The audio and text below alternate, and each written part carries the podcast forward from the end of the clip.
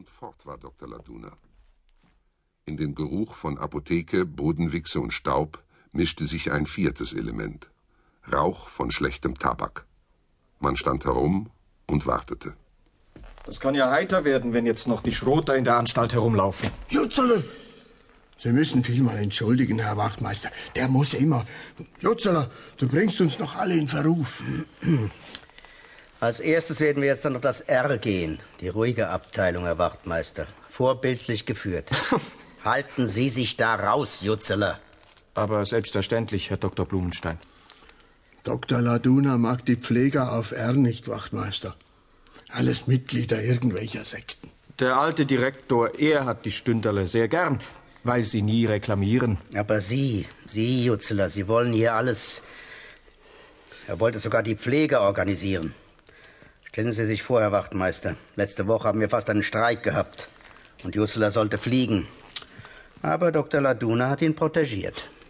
Dr. Laduna? Der zieht aus dem Hintergrund die Fäden. Der alte Direktor. Also denn, wir können. Nur einen Augenblick, Herr Doktor. Ich möchte Jutzeler noch eine Frage stellen. Aber rasch, Wachtmeister, wir haben keine Zeit. Jutzeler, ihr habt gestern das Telefon abgenommen und den Direktor gerufen. Ja? Wer hat ihn verlangt? Ich meine, hat eine weibliche Stimme gesprochen? Nein, nein, es war eine Männerstimme. Eine Männerstimme? Ja, ganz sicher. Sagt einmal, Jutzeler, seid ihr während des Telefongesprächs in der Nähe geblieben?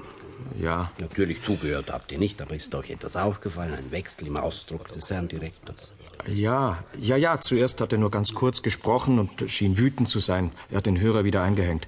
Aber gleich darauf hat es wieder geschellt. Der Direktor hat Antwort gegeben und da hat er gelächelt. Ähm, sonst noch irgendwelche Fragen? Gleich. Wie lange hat es Fest gedauert? Bis Mitternacht. Und der Pieterlen hat auch getanzt? Pieterlen, er ist in einer Ecke gehockt.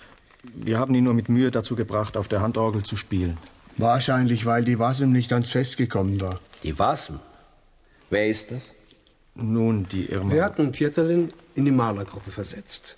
Sie haben auf dem Frauen B Wände gestrichen und da hat der Patient Pieterlin sich in die Pflegerin Irma Wasem verliebt. Das kommt vor. Es sind da Imponderablen. Und hat das Mädchen die Neigung vom Pieterlen erwidert? Ja, in der ersten Zeit sicher. Ganz bestimmt. Ich wurde auf dem Laufenden gehalten. Wenn der Doktor erlaubt, so kann ich ja mit einer Auskunft aufwarten. Man hat an den letzten Abenden die Pflegerin Wassen mit dem Herr Direktor oft spazieren gehen sehen. Das sind Klatschgeschichten, Dreier. Sie sollten sich schämen, vor Außenstehenden solche Bemerkungen zu machen. Das wissen doch alle in der Anstalt, dass der Herr Direktor nicht ungern karessiert hat. Wir müssen weiter, Studer. Und ist es bloßer Zufall, dass Pieterlen gerade letzte Nacht entwichen ist. Apropos, wo ist eigentlich die Handorgel vom Pieterlen? Die, die Handorgel, die ist nicht aufzufinden gewesen. Dann hat der Pieterlen sie auf die Reise mitgenommen. Studer war dem rothaarigen Pfleger Gilden übergeben worden. Und es war der erste Mensch, zu dem er in dieser Anstalt eine restlose Zuneigung fühlte. Über dem ganzen Gesicht waren Laubflecken verstreut. Es war freundlich, dieses Gesicht, trotz der Falten. Eine angenehme Wärme strahlte von diesem kleinen Mann aus.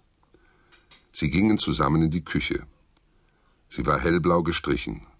Und eigentlich war es gar keine Küche, sondern ein großer Raum zum Abwaschen. Hallo, Jules.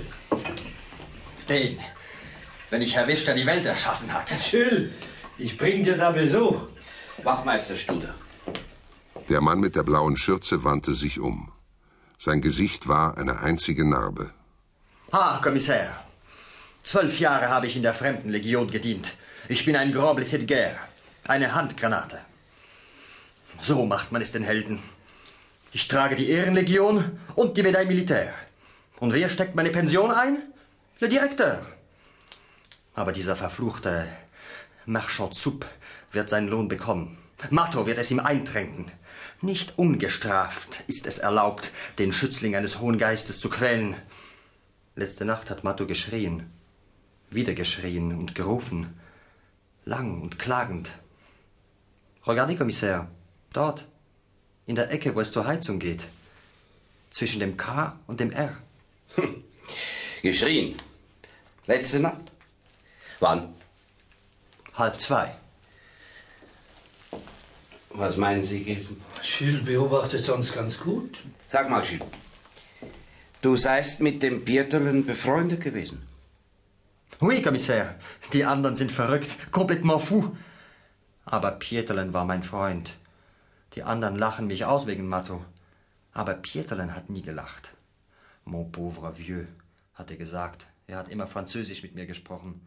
Mon pauvre vieux, ich kenne das alles. Ich war selbst in Mattos Reich.